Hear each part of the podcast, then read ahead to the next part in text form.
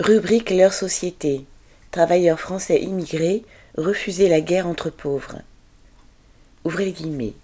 Nous Français, point de suspension, entre crochets, nous devons être humains, mais on doit être rigoureux et on ne peut pas accueillir toute la misère du monde, les guillemets, a déclaré Macron lors de son intervention télévisée du 24 septembre, reprenant partiellement une phrase de Michel Rocard, prononcée en 1989 alors qu'il était Premier ministre socialiste de Mitterrand.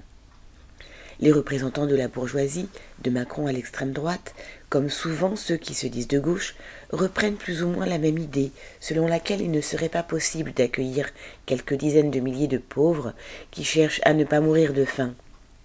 Il reste à dessein sur ce terrain alimentant la surenchère anti-immigrée.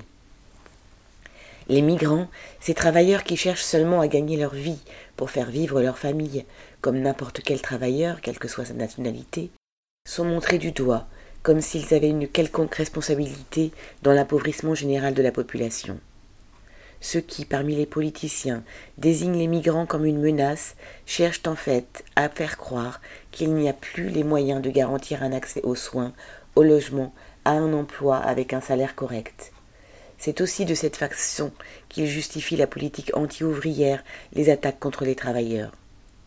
Désigner ainsi des beaux émissaires est un moyen de faire diversion, de masquer les responsabilités du grand patronat dans l'explosion des prix, le chômage, les bas salaires et de manière générale la dégradation de la société.